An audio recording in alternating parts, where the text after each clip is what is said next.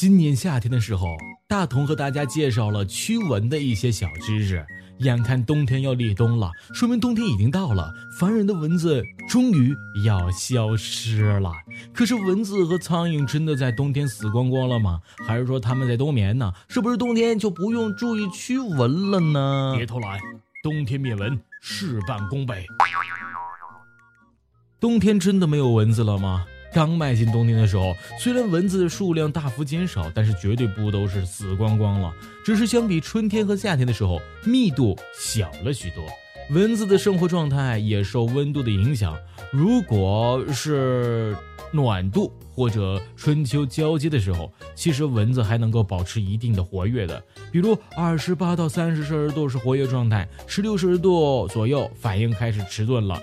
五摄氏度可以进入潜伏阶段了，三摄氏度是假死的状态，零下五摄氏度那就是生死了。蚊子有什么过冬妙方吗？其实，当气温低到。百分之十摄氏度以下的时候，蚊子就已经开始 hold 不住了。为了能够顺利过冬，蚊子们都做了以下的准备，那就是赶紧吃啊！俗话说，秋后的蚊子猛如虎，意思是入秋后的蚊子也非常的猛。可是明明春天才是它们的繁殖高峰期啊，怎么秋天又来？其实每年蚊子的活跃曲线是呈驼峰状的，也就是说冬天是低的。春天是高的，夏天因为太热又低了一点儿，秋天又高了一些。啊，就是这样的一个阶梯状、阶阶梯的驼峰状啊。尤其面临漫长的冬季，蚊子需要吃饱喝足以后，才能抱着肚子里的厚厚的脂肪进入潜伏的状态呀。所以秋季的蚊子才会发了疯的吸血，毕竟不吃的话，可能一岁就起不来了。母蚊子平均的寿命是三到一百天，公蚊子平均的寿命为十到二十天，所以公蚊子基本不可能度过冬天。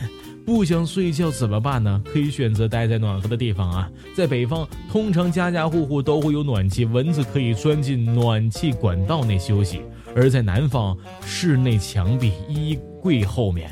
树洞等地方，如果能够保证温度的话，也可以是他们度假的别墅啊。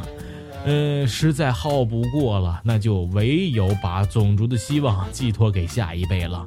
蚊子的幼虫叫做孑孓啊，孑孓。呃，孑孓呢，从卵长成成年蚊子哈。